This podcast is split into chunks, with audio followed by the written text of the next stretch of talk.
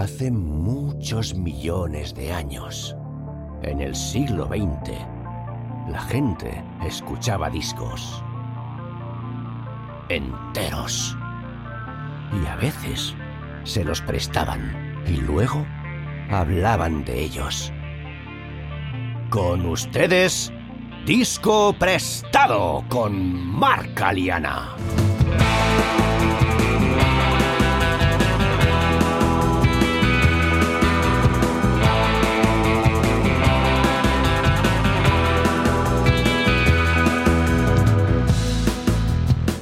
Muy buenas, bienvenidos y bienvenidas a Disco Prestado.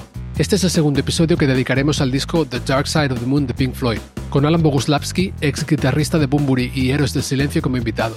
Si no habéis escuchado el primero, os recomiendo que empecéis por ahí. En el episodio de hoy, entre otras cosas, Alan y yo charlamos sobre la portada del disco, obra del diseñador inglés Storm Torgerson, la música, los sonidos y las letras de las dos o tres primeras canciones del disco, según cómo se mire, como también veremos, Speak to Me, Breathe in the Air y On the Run, el estilo de Roger Waters como letrista, el uso temprano de los sintetizadores en el disco y en particular de un secuenciador, el origen de las voces habladas que se oyen a través de todo el álbum y la tensión entre el perfeccionismo y la espontaneidad en el proceso creativo.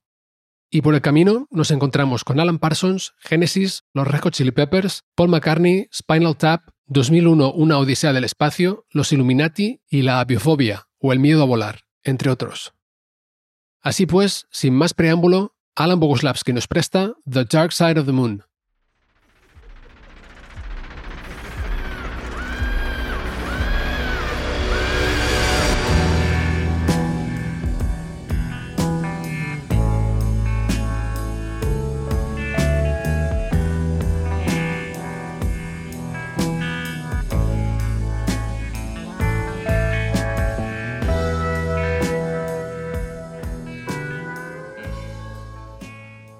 El disco estuvo a punto de llamarse Eclipse, entre otras cosas porque hubo otra banda que se llamaban Medicine Head, que yo no había escuchado nunca, que sacaron un disco el año anterior que se llamaba Dark Side of the Moon. Qué fuerte, ¿eh? correcto, sí. Pero se ve que no funcionó bien. Sí, dijeron, bueno, ah, pues esto no funcionó, no se vendió, con permiso, ¿no? Nos vamos a, a tomar el nombre. Es como, yo no sé si recuerdas tú la, la, película esta, la parodia de Spinal Tap, dices sí, Spinal sí, Tap. Sí. ¿no? Cuando están hablando de los nombres de las bandas, ¿no? Es que nos llamábamos así, pero entonces en el pueblo de al lado había unos que se llamaban igual, pero entonces nosotros nos llamamos los nuevos tal, pero luego ellos se disolvieron, entonces volvimos a agarrar el nombre, o sea, por ahí va la cosa con lo del nombre del disco, ¿no? Sí, sí, sí. Y uh, Dark Side of the Moon la luna es una alusión realmente a, lo lunático, ¿no? A la locura, que creo que en español es un juego de palabras mucho más evidente, pero en inglés no tanto, porque claro, moon y lunatic o lunacy, ¿no? No todo el mundo lo conecta. Entonces es una conexión bastante, eh, bastante astuta, diría yo. Sí, sí, totalmente. La portada, del disco, eh, te dejo hablar a ti, porque te veo ya. No, no, no, es, es, que, es que en verdad, qué, qué cosa más acertada también, ¿no? Total. Qué simple, qué efectivo, qué atemporal sigue estando ahí. es, es algo que lo ves inmediatamente, sabes de qué se trata, ¿no?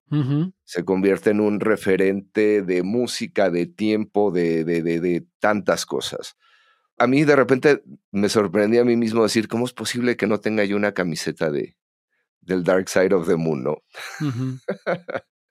Pero sí tuve puesto el póster en la habitación donde dormíamos mi hermano y yo, ¿no? El de las pirámides en verde, y ahí estaban las, las calcomanías que venían con el disco cuando se, mi hermano se hizo de la copia del disco y tal. Sí, porque además queda bien en todo, ¿no? O sea, queda bien en la portada del disco, en grande, en pequeño, en tu camiseta, en tu póster, en una pegatina. Sí, sí, sí, sí, sí, o sea, ahí está, ¿no? Perfecto. Y que es más, que ellos cuando les propusieron el diseño fue como inmediato, ¿no?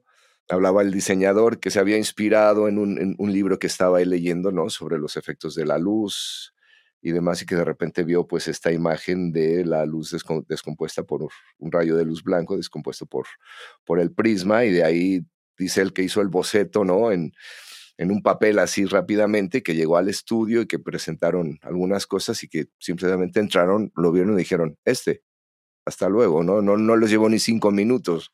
O sea, fue así instantáneo, ¿no? Inmediato. Exacto. El diseñador eh, era Storm Torgeson y vi una entrevista con él en la que explicaba que de hecho él se quedó un poco, propuso como siete u ocho diseños distintos y todos dijeron, sí, como dices tú, ¿no? Este, este. Y él dijo, bueno, ¿no queréis mirar los otros un poco? ¿no? Porque él, claro, había estado trabajando para, para enseñarles, tener propuestas y no, no, no, no, no. Este, este, este. Bueno, pues este. El diseño lo han cambiado un poco con algunas de las reediciones. De hecho, yo tengo aquí el, la portada del CD. Ajá. Y no me había fijado, la verdad, si te soy sincero. Pero el, prisma, bueno, que realmente es un triángulo porque no ves la, tercera dimensión. Es correcto. En la edición original no tenía este plateado. Sí, era, era nada más la silueta, digamos, ¿no? Sí. Y han hecho varias distintas, ¿no? O sea, que incluso les ha dado juego como para ir cambiándolo y que todo el mundo sepa qué portada es igualmente. Ah, sí, sí, sí, sí, sí, sí. Aunque hagas pequeñas variaciones, siempre vas a saber de qué se está hablando, ¿no? El teclista, Rick Wright, había propuesto una portada muy gráfica, simple y dramática. Y de hecho creo que Torgeson encontró esta imagen buscándola ya, porque creo que fue en una enciclopedia escolar o algo así, un rollo así. No era, tanto un igual un libro que se estaba leyendo, sino que él estaba buscando ideas. pero La, consigna era, esta, ¿no? Como eh, gráfico simple y dramático. y según Torgeson, él, le pareció que el triángulo representa la ambición y está relacionado con las pirámides. Las pirámides de, bueno, de Egipto y de México. Sí, sí, sí. Y que le pareció que representaba bien la codicia y la, locura. Esto es al menos lo que el diseñador tenía en mente cuando propuso eso, ¿no? Claro, porque aparece también en el billete del dólar tienes esta pirámide, ¿no? Hasta arriba y este símbolo que los Illuminati y tal, yo qué sé, ¿no? O sea, por ahí, ahí hay un poquito de todo por ahí, ¿no? Ajá. Sí, pero es verdad que el triángulo es un símbolo muy potente, ¿no? Por la simplicidad. Por la simplicidad, exactamente, sí, sí. Sí, ¿no? Incluso tiene sus connotaciones religiosas, este, o sea, es... También. Exacto, para el cristianismo también está la, Trinidad. La Trinidad, este, para la geometría, este, o sea, sí, sí, como bien dices, es un símbolo muy, muy, muy, muy potente, ¿no? Y además hacer una portada así tan simple es ideal para que la gente se invente historias, ¿no? Significa esto, significa lo otro, ¿no? Cada uno se, se, hace la suya. Es correcto, es correcto. Eso también conviene, ¿no? Para que un disco se haga tan, tan popular. Aparte de que sea una imagen que la puedas recordar muy fácilmente. Ah, pues oye, Alan, si te parece, mm, empezamos con el comentario canción a canción. Pues vamos allá. Vamos. Pues la primera canción, no sé si llamar la primera o primero A, porque se ha editado de las dos formas. Los tracks del disco se han editado, creo que originalmente eran del 1 al 10, 5 canciones por cada cara. En la edición en CD que tengo yo es 1A y 1B, que son Speak to Me y mm, Breathe in the Air. Pero en cualquier caso, esto es la primera canción, Speak to Me, que realmente es como una especie de obertura, ¿no? Sí, correcto. Te enseña un poco lo que va a pasar.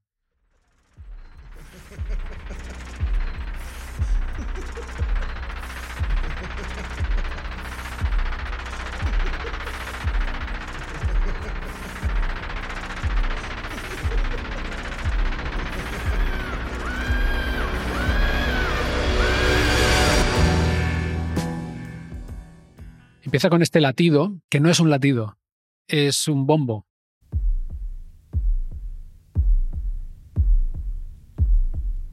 Y qué manera de hacer sonar un bombo. Eh, sí, sí, sí, sí. que es espectacular.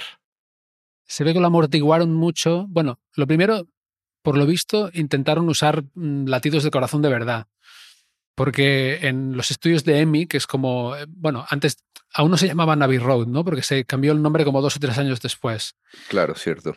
En los estudios EMI había librerías de sonidos y probaron con grabaciones de corazones que se habían hecho en hospitales pero les pareció que sonaban todas muy estresantes, que, era, ¿no?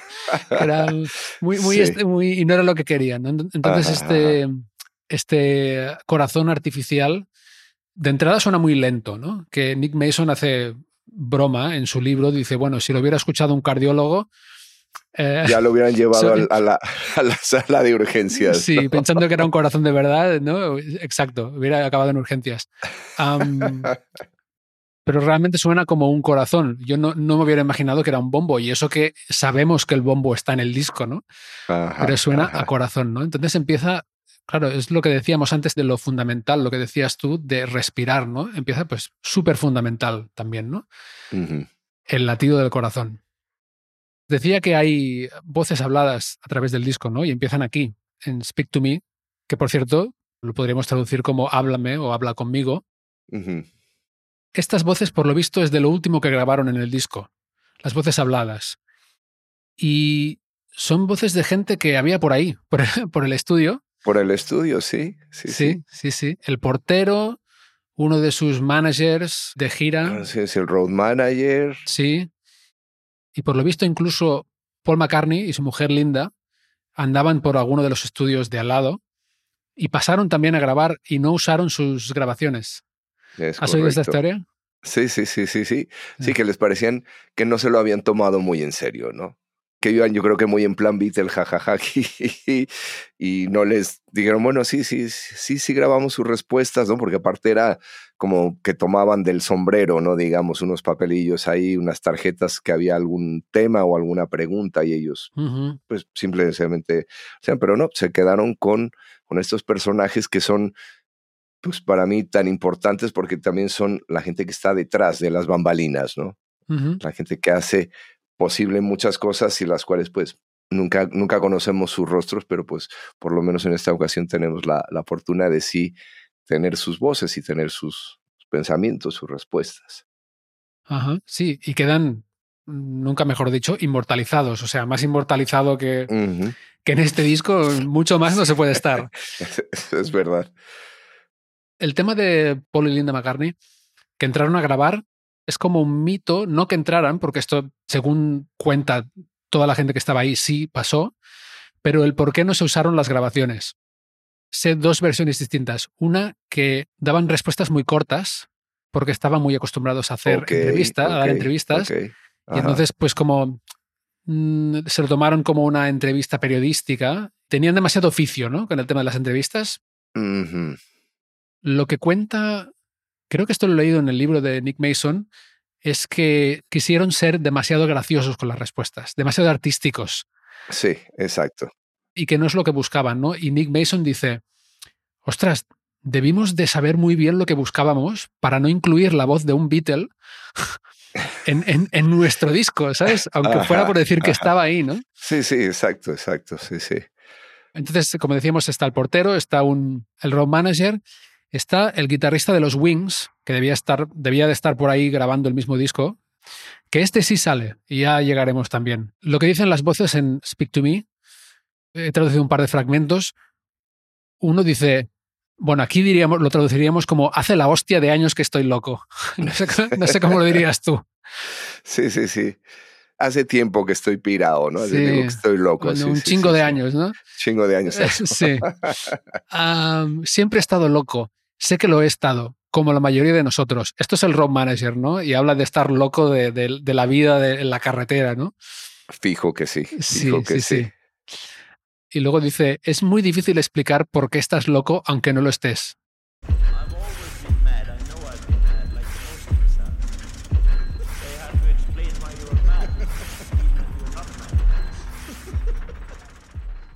Y esto, como decías, eran unas tarjetas que de hecho Roger Waters escribió con preguntas sobre la vida, sobre la muerte, sobre preguntas tipo, ¿cuándo es la última vez que te peleaste con alguien?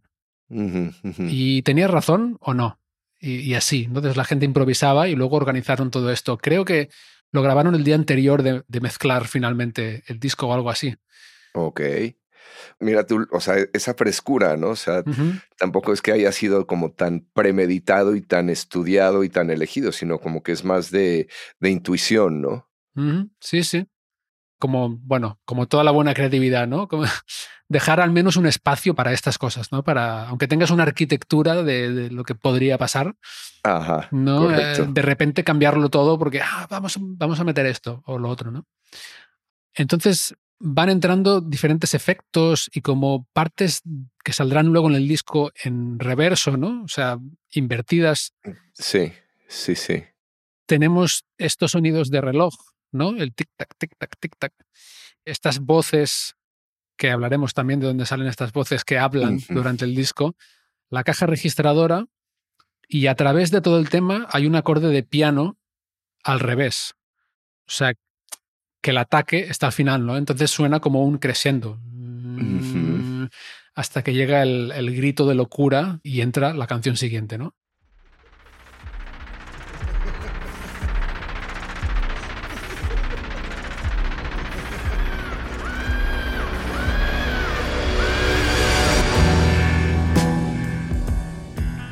qué manera de, de agarrarte y decir atención, ¿no? En ese momento te tomo bien el momento que, que, que, empieza esa canción, esa fantástica With Camille. De ahí ya me, me tenían para toda la vida, ¿no? Me capturó, te, te agarra y en ese momento te dice bienvenido, respira.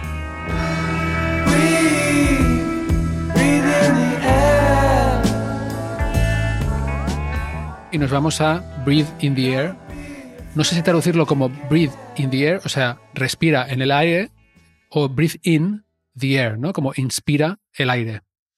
Inspira el aire. Yo me siempre he sentido, bueno, obviamente como toda letra y como toda poesía está sujeta a interpretación, ¿no? Claro. Sí, respira y respira en el aire, ¿no? O sea, breathe, breathe in the air, ¿no? Un poquito también por la, la métrica como la, como la va cantando. Breathe, Breathe in the air. Don't be afraid to care. O sea, ya te digo, a mí solo esas tres líneas me conquistaron, ¿no? Y si, como decía al principio, son, son parte esencial de la rebeldía que me ha llevado a, a, ser la persona que soy hoy en día.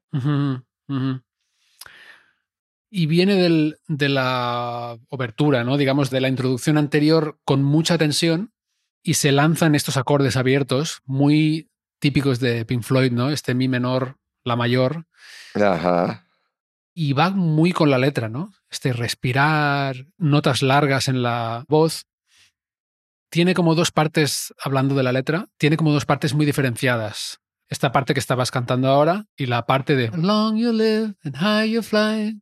Don't live you the tide, bounce on the biggest wave. Sí, no, no, es Ay, eh, de verdad, a mí eso, eso, ahora lo acabo de cantar y lo, lo vuelvo a sentir, ¿no? O sea, me, me lleva, me lleva a esa, decir, ¿qué, qué, qué, qué me está pasando? ¿Qué me están diciendo? ¿no? ¿Qué se está moviendo ahí? Es, es verdaderamente mágico. Y algo muy interesante para mí en la letra es que esta repetición de la A y la B, la primera vez es más bien optimista, ¿no? Como lánzate, em, siéntelo, ¿no? Respira. Ajá, ajá. Y la segunda vez que se repite, hay mucha más tensión, es más pesimista, ¿no? Y te va a lanzar hacia el on the run, ¿no? Sí. Porque dice, la segunda parte, lo traduzco así más o menos, ¿eh? eh corre, conejo, corre, escarba ese agujero o madriguera, olvídate del sol y cuando por fin hayas acabado eh, o el trabajo esté hecho, no te sientes, es hora de escarbar otro. Otro, otro. Como no pares, más, más, más trabajo, ¿no? Sí, sí, sí, sí, sí. Y luego la parte B, pues vives durante mucho tiempo y vuelas alto, pero solo si aprovechas la marea, ¿no? Como si te dejas llevar por, por la marea, ¿no? Un poco. Ajá. Ride the tide.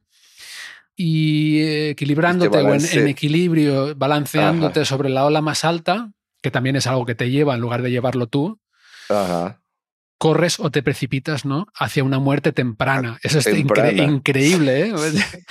es tremendo, ¿eh? Ajá, ajá.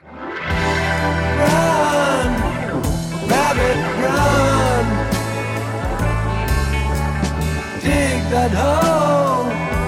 Get the sun.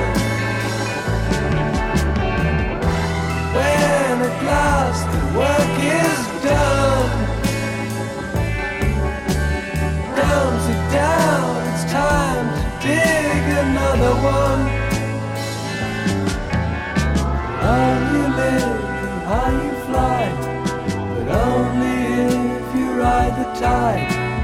Balanced on the biggest wave, race towards another grave. Y ahí te lanzan al On the Run, que ahora iremos.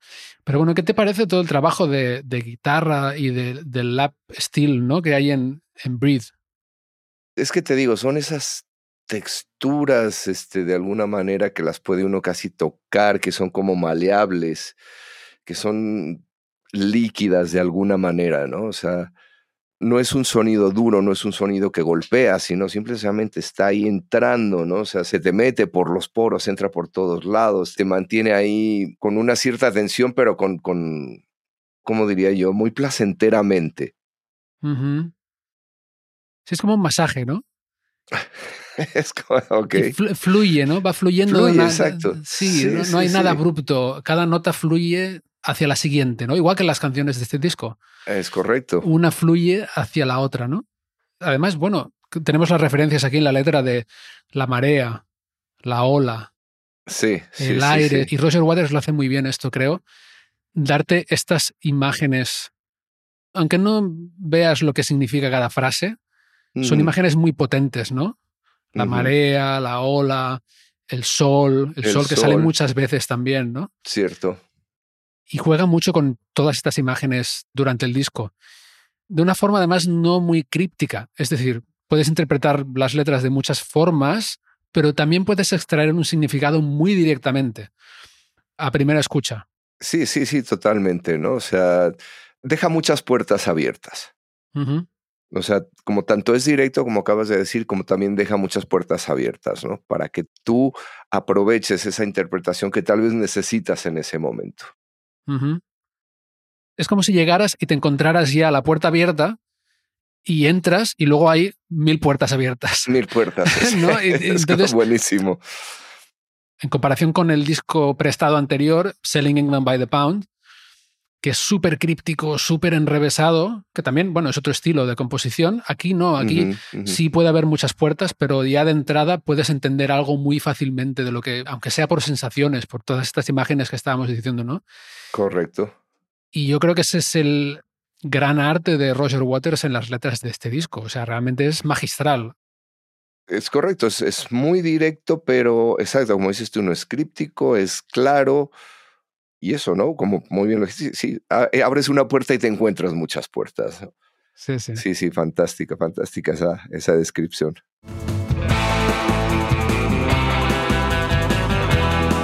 Estáis escuchando Disco Prestado. Yo soy Mark Aliana y el invitado de hoy es el músico y productor Alan Boguslavski. Si os está gustando el podcast, no olvidéis suscribiros para apoyarnos y enteraros cuando publiquemos nuevos episodios.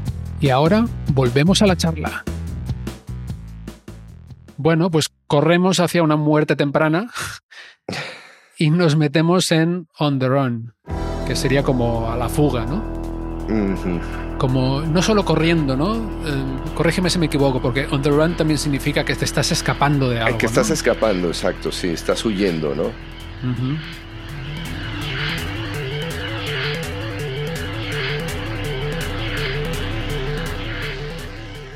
O sea, es, es, es, como entrar en este túnel sonoro, ¿no?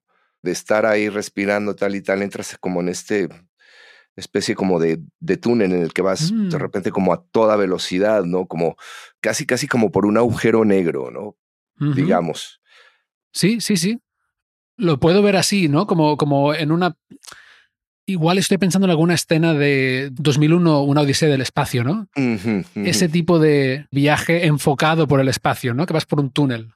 Exactamente. Sí, sí, sí. que pasan muchas cosas muy rápido. Muy rápido, ¿no? Exactamente, exactamente. Sí, es, es, brutal lo visual que puede ser este disco. Increíble, sí, sí. O sea, brutal, brutal.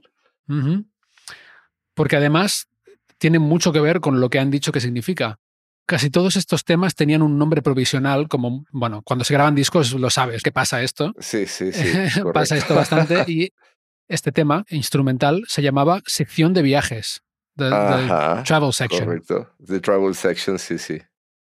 Y de hecho, se oye una voz que es como un anuncio por megafonía de de un aeropuerto, unos pasos que corren de un lado a otro, que aquí con el sonido cuadrafónico debieron de pasárselo muy bien. Sí, sí, sí, sí, correcto. Y en medio de todo esto, dirigiendo el tema, está el, el frenesí del sintetizador, ¿no?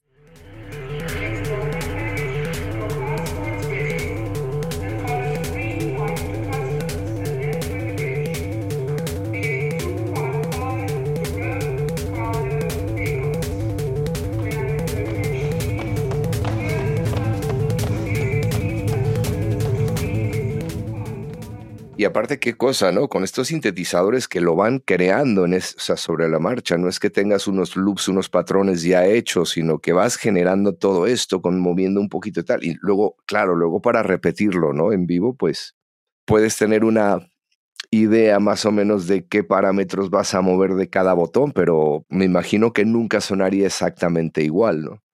Mm, seguramente no, al menos hecho con el mismo sintetizador, no, porque esto, claro, es un sintetizador analógico muy de al principio de los sintetizadores, ¿no? Era un claro. EMS Synthi A que además lo acababan de traer al estudio. O sea, hacia el final de la grabación les trajeron este sintetizador. Claro, fue, seguramente Wright ahí se puso a jugar, ¿no? A, a descubrir, a mover botoncitos, a, a ver qué sucedía, o sea.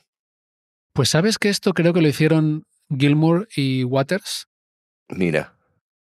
Creo que Gilmour fue el que puso porque era uno de los primeros sintetizadores que tenía secuenciador, que es lo que oímos ahí, ¿no? unas notas que se repiten en secuencia muy rápido. Si no recuerdo mal, en una entrevista ellos explicaban que David Gilmour hizo la secuencia de notas y luego la aceleró. Y luego Roger Waters vino y dijo, no, esta secuencia no me gusta, esta es mejor. Y David Gilmour decía en la entrevista, joder, y tenía razón, ¿no? Qué, qué rabia, ¿no? tenía razón. Pero luego hay, hay, algunos vídeos donde se ve a Roger Waters quizá incluso grabando la toma que tenemos en el disco, porque está haciendo algo con el sintetizador moviendo los controles que suenan muy, muy como acabó. Ya. Pero sí, claro, esto era control de voltaje y era en, directo total, ¿no? Estaban ahí y encima con un aparato que acababan de recibir prácticamente. Claro, sí, sí, descubriendo, ¿no? Descubriendo. Mm. Y qué bueno que se los llevaron. Sí. sí, sí, porque además esta sección, cuando la tocaban en directo en la gira que habíamos dicho que ya tocaban estas canciones, no tenía sintetizador. Era una sección de guitarra. Y han surgido algunas grabaciones de. han enseñado algunas grabaciones de esa gira en las que, bueno, era una, era una especie de jam de guitarra que en el disco al final no hay, creo, ninguna. La sustituyeron completamente por el sinte.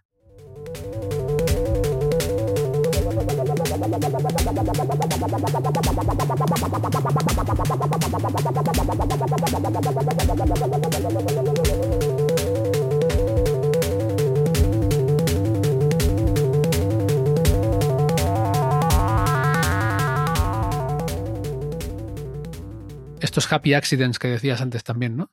Es correcto. Le traen un trasto nuevo y con esa mentalidad de arquitectos o lo que sea.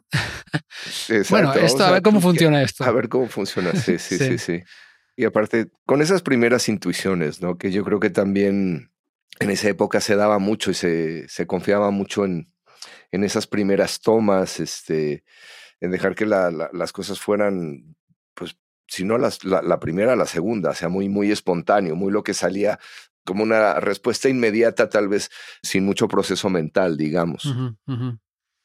Pero bueno, lo sabes muy bien, estoy seguro, ¿no? En el, en el, o sea, en el proceso creativo siempre hay estas primeras tomas, luego cuando repites demasiado ya empiezas como a fijarte demasiado en unas cosas que ya no estás fluyendo, ¿no? Pierde la magia, ¿no? Hay una curva ahí, sí, sí. Sí, ciertamente. Y aquí en el podcast hemos hablado muchas veces de estas herramientas que decíamos antes también para arreglarlo, ¿no? Este disco, por ejemplo, y esto lo voy a decir sobre todo para saber tu opinión, porque yo, ya lo he dicho en el podcast esto, ¿no? Pero este disco, si lo pasáramos por el autotune, por el Beat Detective, ¿no? Para arreglar que todo el ritmo sea perfecto todo el tiempo y tal, sería un disco completamente distinto y seguramente perdería alma, perdería muchas cosas, ¿no? O sea, indudablemente. O sea, sí, sí, perdería la, la humanidad, ¿no? La humanidad que está en estos errores, entre comillas, ¿no? En lo que es impreciso. Sí, sí, sí, sí, sí. Que también yo, yo te he visto que esto lo has, lo has mencionado, ¿no? Este, me acuerdo de este tema en particular en el, en el podcast que hiciste de los Red Hot Chili Peppers. O sea, como de repente los beats no son exactamente con el clic, ¿no? O sea, que de repente puede haber pequeñas variaciones ahí, pero si tú agarras y le dices, ok, vamos a, a montarlo todo así como con estas herramientas, perdería, ¿no? Perdería esa magia, ¿no? Esa magia que le da la imperfección, digamos. Exacto, y que es la humanidad de la grabación. Que es la humanidad, justo. Sí, sí. Tú como, como músico y como creador musical, ¿cómo has vivido esta transición? Porque claro, tú grabaste discos puramente en cinta. Correcto. Avalancha con Héroes, ¿era cinta? Era cinta, sí. Sí, sí, sí. Fue de análogo, luego se pasó a digital, exactamente, sí, sí siempre, siempre, eh, no es por decir que tiempos pasados fueron mejores, eran diferentes, ¿no? Entonces, obviamente, a mí siempre me va a encantar la parte de, de los felices accidentes, los happy accidents, me encantan las imperfecciones, me encantan de repente que haya algún ruidillo que hace, haya metido por ahí, ¿no? Entonces, bien, sí, veamos las cosas, por ejemplo, lo que te puedes ahorrar, como decías tú, ¿no? La cosa de ya no tener que gastarse un dineral para poderse meter un estudio y hacer algo que dices es eh, bastante decente poder poner, hacer algo en tu casa. Totalmente. si tienes el presupuesto para hacerlo en un estudio, pues qué bonito. Disfrútalo, ¿no? Sácale todo el provecho. Si no lo tienes, pues hazlo en tu casa y también si nos ponemos a pensar que estamos haciendo música para un oído entrenado que va a decir, ah, no, esto es un emulador de amplificador de guitarra, ¿no? O si lo estás haciendo para alguien que lo va a escuchar y como se escucha la música hoy en día, nadie se va a poner a, pensar salvo que sea un músico, ¿no?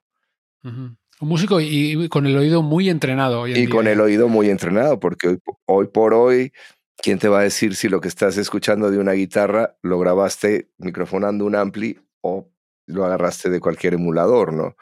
Entonces, todo tiene sus ventajas y sus desventajas. Por otro lado, el, que de repente ya uno dice, no, pues ya cualquiera puede hacer música. Antes era, era para quien tomaba el riesgo, ¿no? Era un mm. club un poquito tal vez más selecto el que apostaba por ello y decía, yo voy a ser músico y tal cual. A mí mis padres me decían, te vas a morir de hambre. Y yo decía, bueno, me enterrarán con una sonrisa en la cara. ¿Qué vamos a hacer? Me van a enterrar contento, punto. Entonces, no estoy peleado con la tecnología. Y siempre en las cosas que yo hago intento que sí esté presente el factor humano, que se sienta real, que se sienta orgánico. Total. Yo creo que es fantástico en realidad tener todas estas herramientas, ¿no? Por lo práctico, por lo accesible. Yo creo que igual lo que nos pasa con ellas es lo que pasa con muchas otras cosas hoy en día, que es que tenemos tantas opciones ¿no? O sea, tú grabas ahora una guitarra, ¿qué hago? ¿La cuantizo? No la cuantizo? Yo no la cuantizo nunca, la verdad. Pero bueno, podrías pensar, no, tal, o arreglo este trocito, tal. Todas estas preguntas no las tenías antes. Grabas la guitarra, ¿está bien o no? Mirabas a la otra gente que había en el estudio, sí, sí, vale, ya está. Y no lo piensas más ya, ¿no? Y no lo piensas más, exactamente. Ahora pasa, pasa que puedes hacer tantas cosas y puedes perfeccionarlo, entre comillas, a un grado tan, tan, tan sumamente fino, que a veces creo que si no tienes mucha disciplina, el proceso creativo se pierde un poco en, el, en todo esto, ¿no? En, tratar de refinarlo tantísimo. Completamente de acuerdo. Sí, por eso yo te, te hablaba que digo, ok, sí, yo utilizo esas herramientas, pero hasta cierto punto, ¿no? O sea, sí me pongo ciertos límites. O puedo decir, sé que esto podría terminar mejor, ¿no? Tal vez esta frase, tal vez tal, pero prefiero dejarlo así. Y ese es eh, mi punto personal de equilibrio, hasta dónde voy a, dejar que la tecnología me ayude y hasta dónde voy a dejar que empiece a matar lo que yo considero como la esencia, ¿no? De, de una interpretación o de, incluso de una producción en general. Totalmente contigo en eso, sí, sí. Ahí estamos entre los dos mundos, ¿no? sí, sí, exacto. Bueno, y aparte porque seguramente nos ha tocado vivir con un pie en ambos mundos, ¿no? O sea, yo ahora lo digo muy, muy de vez en cuando así de cuando me, me, enredo con el smartphone o algo, digo, perdón, es que yo vengo de la generación de la televisión en blanco y negro. ¿no? Y sí, porque me, me, tocó esa transición de la televisión de blanco y negro a color, el radio AM a FM, entonces sí ha, ha pasado a lo largo de, de, mi vida, ¿no? Enfrente a mis ojos, pues bastantes cambios tecnológicos. Entonces, claro, uno, pues de dónde es, de dónde son tus raíces, qué fue lo que te alimentó, ¿no? ¿Qué es lo que te formó? Entonces, muy bien, tenemos estas herramientas, utilicémoslas, pero siempre manteniendo un poquito de la, de la vieja escuela, ¿no? De los condimentos con los cuales tú te hiciste, te formaste, te, te hicieron, te marcaron los parámetros de, de, tu vida. Totalmente, además porque, claro, nosotros somos guitarristas y la guitarra es un instrumento que no ha cambiado tanto. O sea, sí hay muchas de estas herramientas de producción, pero realmente una guitarra sigue siendo una guitarra, ¿no? Y además es un instrumento que ya de por sí es como, si hablamos de rock, es como sucio, ¿no? O sea, hay suciedad, mm, la, pones a propósito, ¿no? Sí, sí. El otro día mm, un amigo teclista me dijo una cosa que me hizo darme cuenta de la suerte que tenemos los guitarristas, porque me dijo, hostia, tengo que sustituir a otro teclista y tiene todos estos programas que usa en el, en el bolo, ¿no? Estoy hablando de un amigo teclista que tiene unos 60 años. Me di cuenta de, la diferencia ahora mismo, si fuéramos teclistas, la cantidad de cosas nuevas que hubiéramos tenido que, ah, incorporar y ordenadores y un ordenador encadenado con el otro en los últimos 20 años o 30 años o lo que sea. Demasiadas actualizaciones para este disco duro. ¿Sabes? sí, que como guitarristas, mira, nos libramos un poco, más o menos, de, esto, ¿no? Bueno, ahora podemos ir sin ampli según cómo, ¿no? Bueno, ya, ya sabes, es el gran cambio que tenemos. Y fíjate que yo ya pasé por ahí y acabé volviendo a, a mis pedales y, a, pedir un amplificador siempre atrás de mí, ¿no? O sea, eso sí, ya, ya, ya lo intenté y, y de verdad me esmeré en ello y no, sí, precisamente no es lo mismo, ¿no? Mm. Sí, y a quien le vendí yo, pues mi, mi, mi pedalera, ¿no? La que te contaba yo, la, la Kickboard, la Head Rush. Sí. Feliz. Para él era, esto es lo que estaba buscando, lo que necesitaba yo, ¿no? Perfecto, toda suya, mi hermano. Claro. Depende, depende de, ti, depende de lo que quieras tocar. A veces te conviene una cosa para esto y otra cosa para lo otro, sí, sí. Pero lo que está claro es que cada opción se siente de forma muy distinta, ¿no? bueno, pues una cosa más sobre On the Run, que es que, no sé si lo sabías, pero Pink Floyd, por lo visto, todos tenían miedo a volar. No, eso no me la sabía.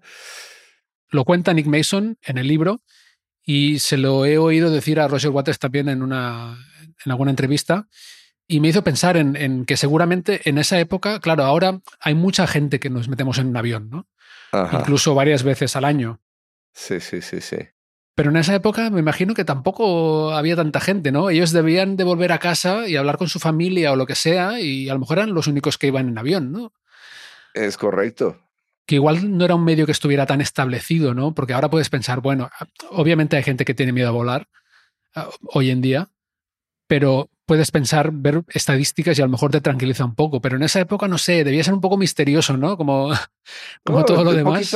sí, sí, un poquito más rudo tal vez, ¿no? Y luego cuando de repente dices, no, bueno, se van y se hacen la gira en Japón, o sea, o sea, son... Sí, sí, sí. Sí, que no son vuelos cortos, no son jornadas más largas, este, pues bueno, estos, eh, estos británicos, ¿no? Pues muy dados al tren, ya las bicicletas, tal vez, ¿no? Ya transportes muy, muy, muy terrestres.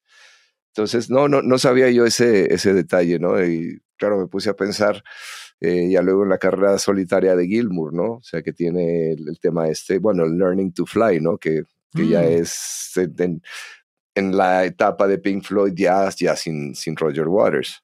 Y que de hecho él toma clases, ¿no? Para, él se convierte en piloto. Ah, sí. Eh, ¿De Ah, no lo sabía. Sí, sí, sí, sí. O sea, él la agarra y dice, bueno, pues si tenía miedo a volar, ya luego parece que se le quitó con los años, ¿no? Al grado de querer aprender a él a pilotar un, un avión, ¿no? Pues mira, una historia de superación, ¿eh? Ir del miedo a volar a, a pilotar un avión. Muy, bien, muy bien, David. Yo, yo, creo que sí, sí, creo que sí va por ahí, ¿no? Digo, porque hay hay algunas este, conversaciones, ¿no? De la torre de control y tal. Entonces, Mm. to- toda la canción es, es acerca de eso, de la sensación de learning to fly.